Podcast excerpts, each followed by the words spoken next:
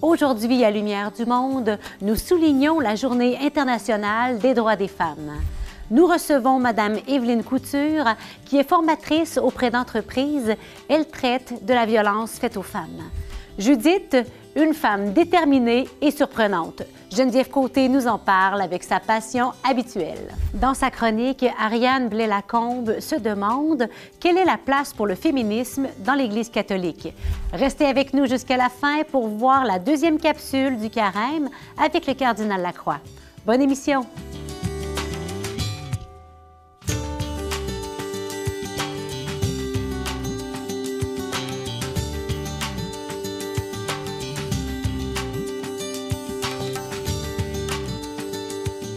Bonjour, bien chers amis, c'est une joie de vous retrouver.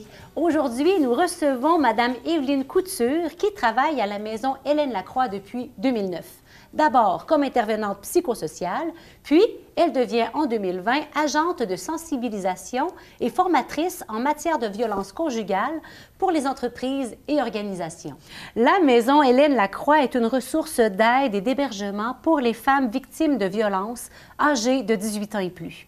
Cette maison a aussi comme objectif de sensibiliser, informer et outiller les entreprises et organismes du milieu sur la problématique et les enjeux de la violence conjugale.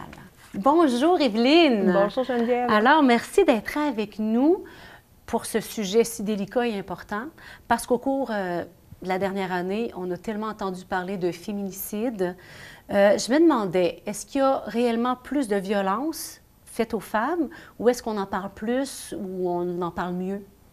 Bien, une chose est certaine, c'est qu'il y aura toujours trop de violence euh, envers les femmes. Ça, c'est sûr. Euh, c'est sûr qu'au niveau euh, social, au niveau politique, il y a, un désir d'informer, il y a un mhm. désir de faire changer les choses, ce qui fait en sorte qu'on en parle davantage, qui fait en, sorte qu'il y a des mesures qui sont mises mhm. en place pour mieux accompagner les victimes, pour rendre les services plus accessibles?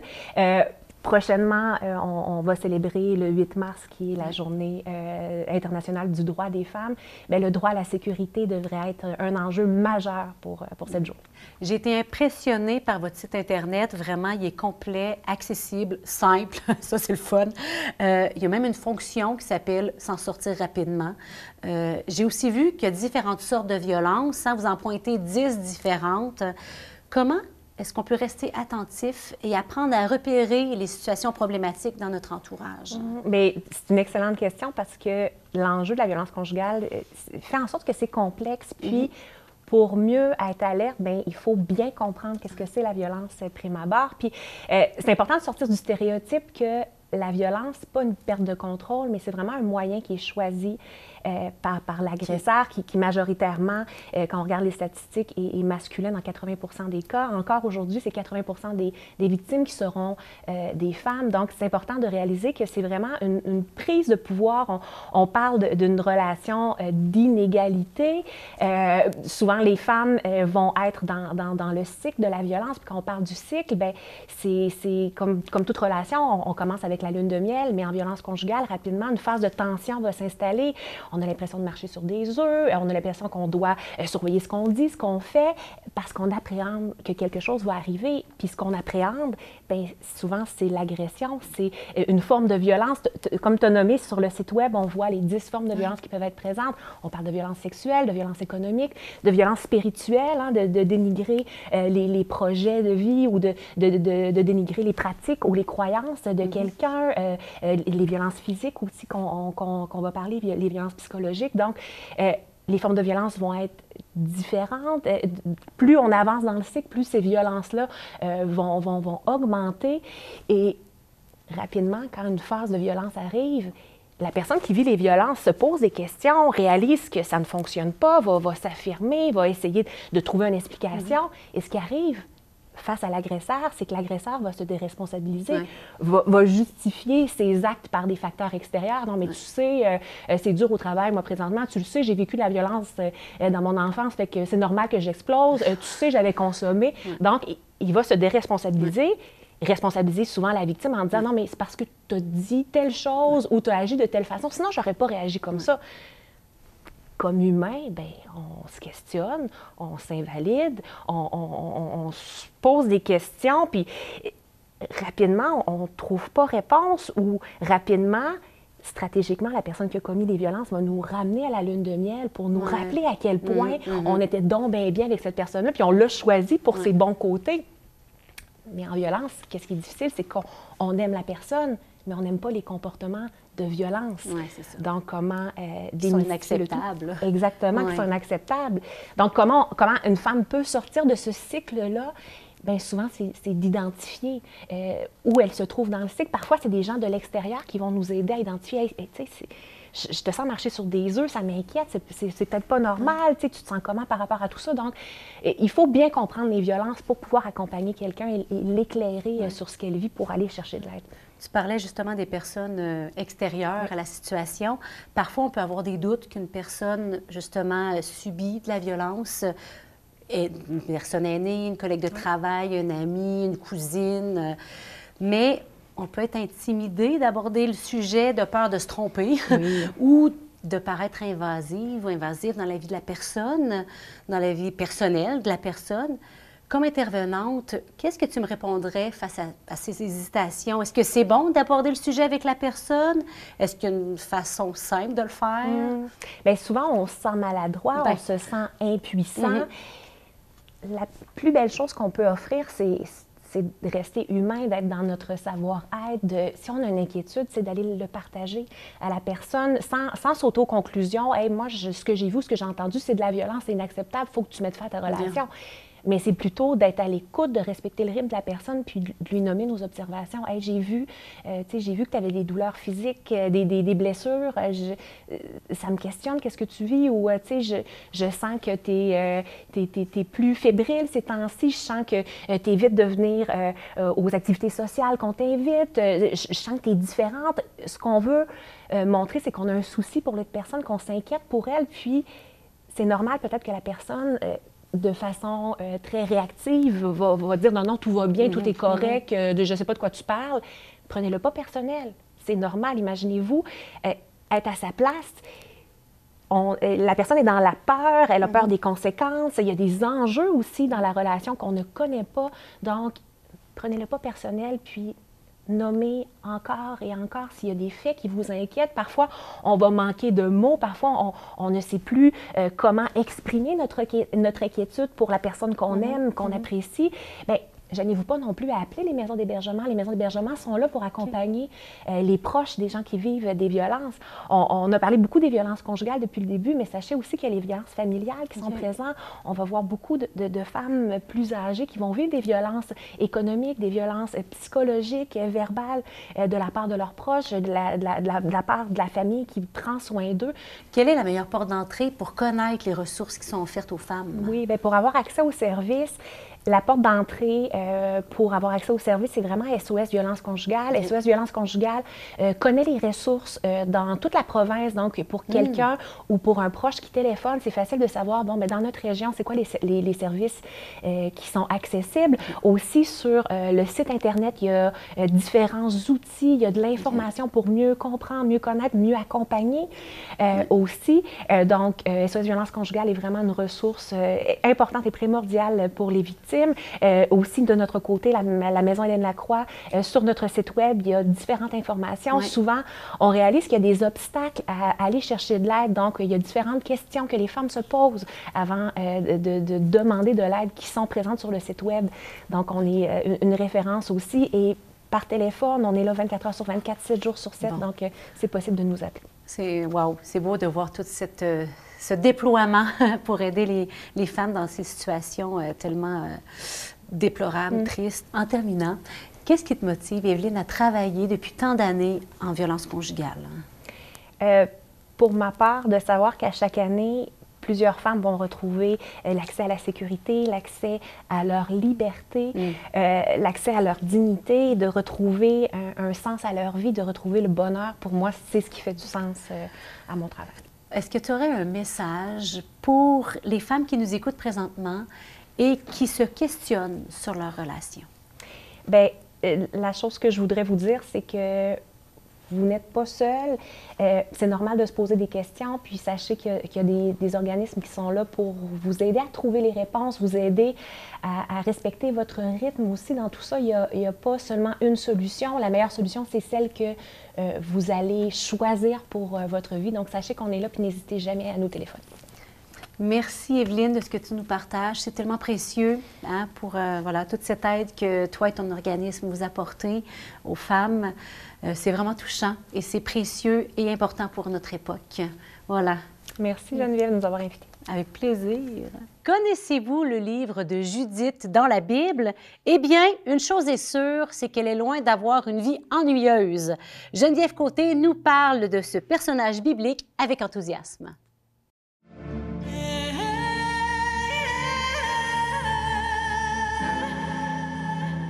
Il se peut que vous la connaissiez, la dame juste à côté de moi. Geneviève, merci d'être là. On te connaît puisque euh, tu as été euh, animatrice à Lumière du Monde, tu nous fais des capsules à l'occasion euh, sur, sur nos réseaux. Tu t'es démarré une page aussi sur les réseaux sociaux, sur YouTube. Tu es aussi à la Victoire de l'amour à TVA. Une chose qu'on sait peut-être pas de toi, c'est que tu aimes beaucoup le personnage de Judith dans la Bible. Peux-tu me raconter comment est rentrée dans ta vie? Avec plaisir, parce que c'est vraiment une belle histoire d'amitié avec elle. J'avais déjà une grande passion pour la parole de Dieu, la Bible dans son entièreté. J'avais l'impression que je trouvais des trésors partout dans tous les livres de la Bible.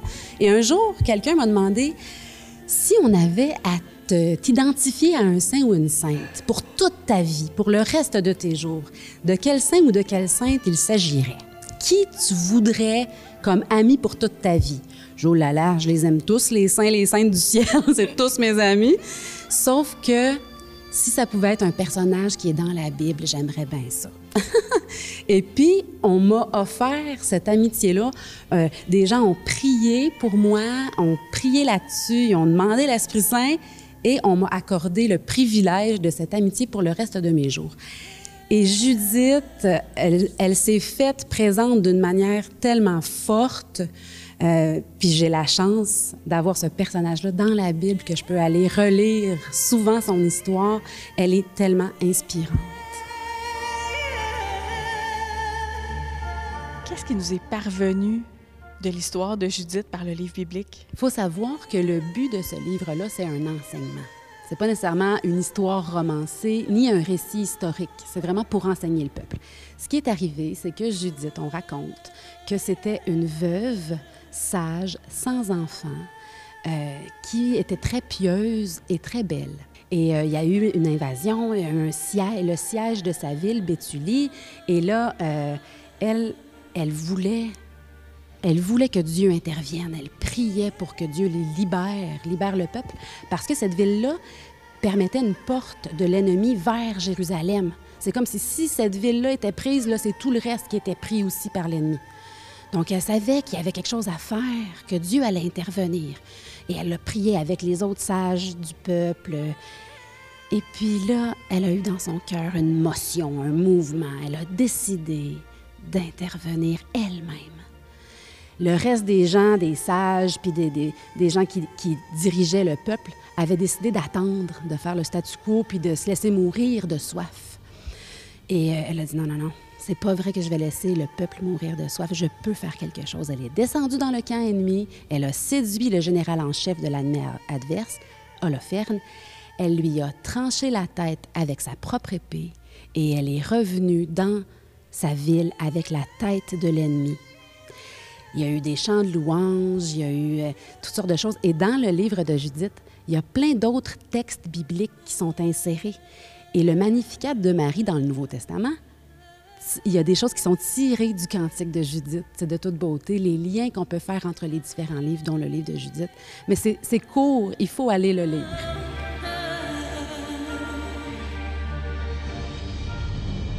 Mais là, j'entends déjà les gens dire comment ça est-ce que Dieu voulait la mort de quelqu'un? Bien, il faut se rappeler que c'est un enseignement. Puis partout dans la Bible, moi, je pense que quand Dieu est en colère, c'est contre le mal, contre ce qui fait mourir, justement.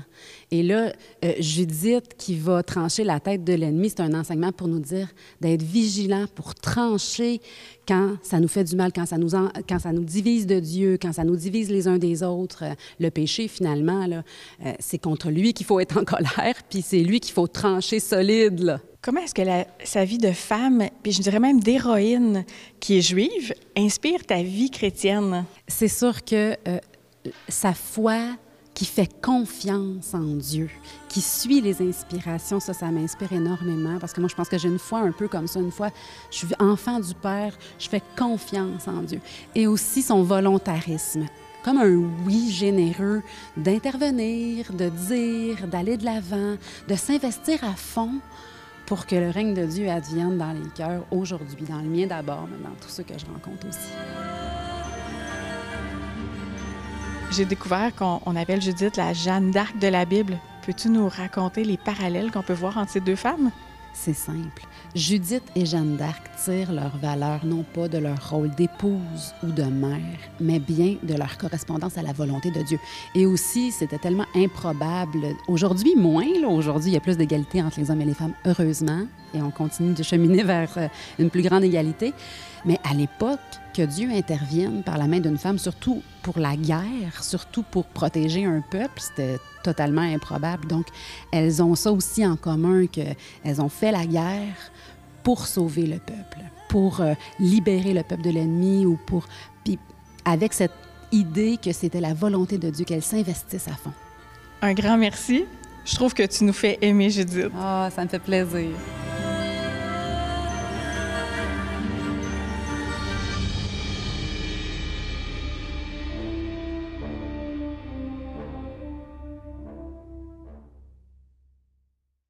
Notre maman chroniqueuse est de retour. Ariane Blais-Lacombe nous parle de féminisme.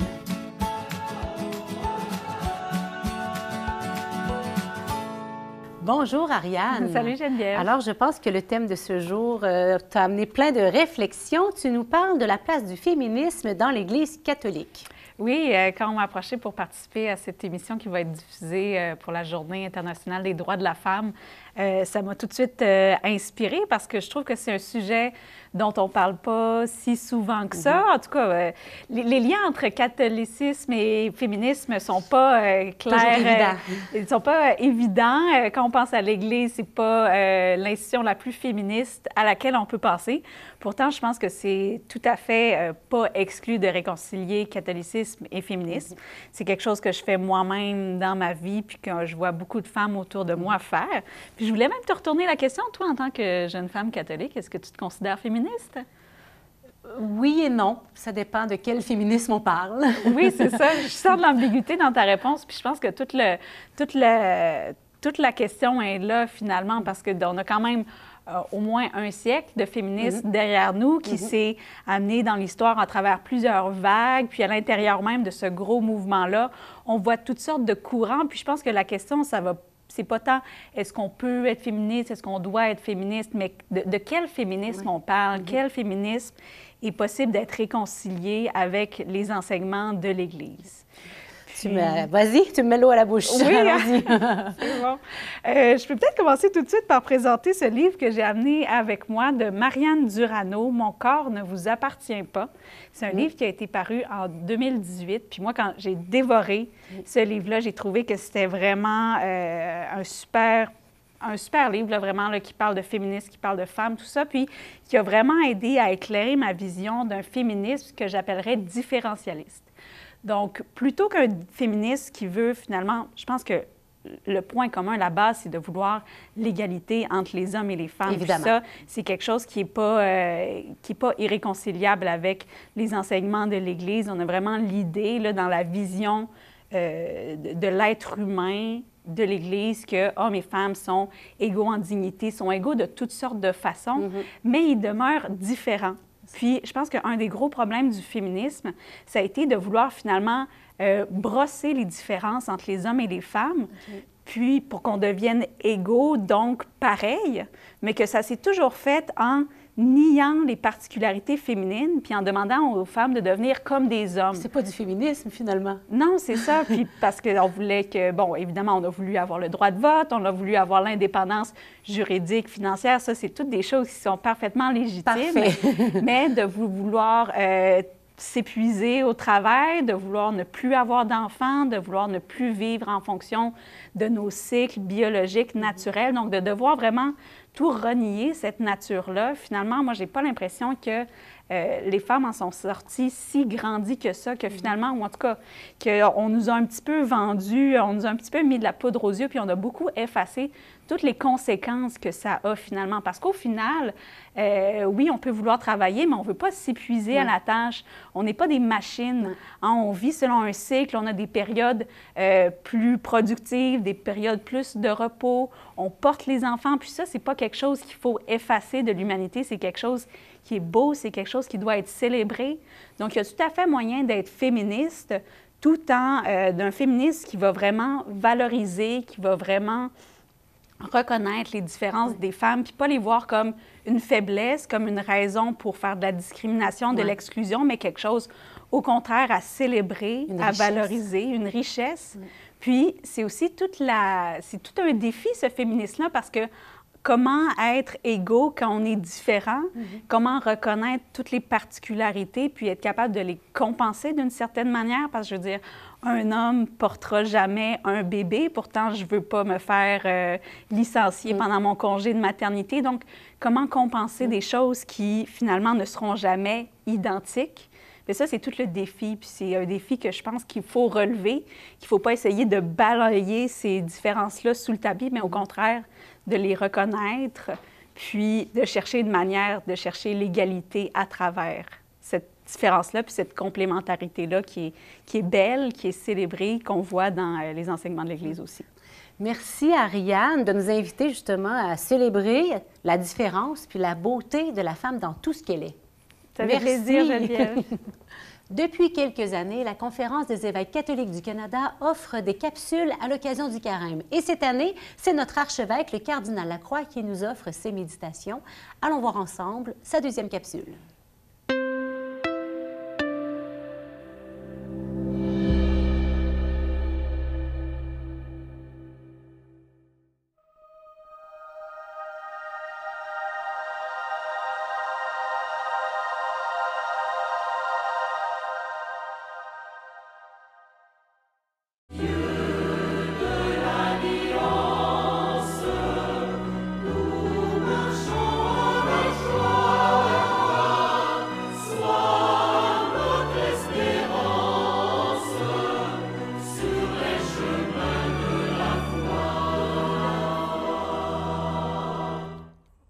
Frères et sœurs, la paix soit avec vous. En ce deuxième dimanche du carême, nous sommes appelés, comme Abraham, à quitter notre zone de confort et à discerner l'essentiel de notre vie de foi. Dans le livre de la Genèse, le Seigneur dit à Abraham, Quitte ton pays, ta parenté et la maison de ton Père, et va vers le pays que je te montrerai. Abraham perçoit une voix qui l'attire vers l'inconnu. Son obéissance fournit l'assise de la foi en Dieu qui se révélera à un peuple puis à l'humanité entière. En toi seront bénies toutes les familles de la terre. Plusieurs siècles après Abraham, voici que Jésus demande à trois de ses apôtres, Pierre, Jacques et Jean, de le suivre. Sans en connaître la raison ni l'endroit où il se dirige, il se met en marche, puis le prodige se produit. Dans l'Évangile selon Saint Matthieu. Il fut transfiguré devant eux, son visage devint brillant comme le soleil, et ses vêtements blancs comme la lumière. Malgré la stupeur qui les gagne, Pierre suggère d'installer trois tentes. Lorsqu'éclate une voix, Celui-ci est mon Fils bien-aimé, en qui je trouve ma joie, écoutez-le. En descendant de la montagne, les apôtres conservent précieusement en leur cœur l'image du Seigneur transfiguré sous leurs yeux. Bientôt ils le contempleront dans la splendeur de son corps ressuscité, transfiguré à jamais. Ils diffuseront la bonne nouvelle rendue visible par la puissance de leur témoignage jusque dans les périphéries encore inconnues. Nous sommes aujourd'hui, frères et sœurs, les héritiers de cette annonce. Cette grâce est devenue visible, car notre Sauveur, le Christ Jésus, s'est manifesté, il a détruit la mort et il a fait resplendir la vie et l'immortalité par l'annonce de l'Évangile. La foi nous pousse à témoigner de la présence de Dieu dans un monde de plus en plus sécularisé, peu enclin à prêter l'oreille à ce qui n'est pas utile ni démontrable. Souvenons-nous alors de la voix du Père qui invite à écouter Jésus. Or, le commandement privilégié par le Seigneur est d'aimer. À ceux-ci, tous reconnaîtront que vous êtes mes disciples, si vous avez de l'amour les uns pour les autres. Tertullien, un des premiers écrivains chrétiens, rapporte ce que l'on disait des chrétiens de son temps. Voyez comme ils s'aiment. C'est bien ce que le Seigneur attend de nous pour transfigurer le monde selon son projet de paix, de justice et d'amour. Que de peurs peuvent être transformées par un geste d'encouragement que de chagrin adouci par un sourire, combien d'abandon effacé par une main tendue, de doutes clarifiés par un témoignage bien senti, de colère apaisée par des excuses.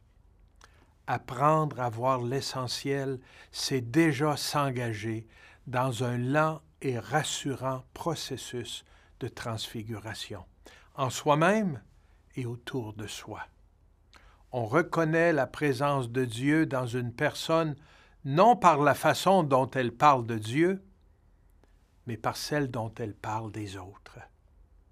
Chers amis, bon dimanche, bonne deuxième semaine du carême. You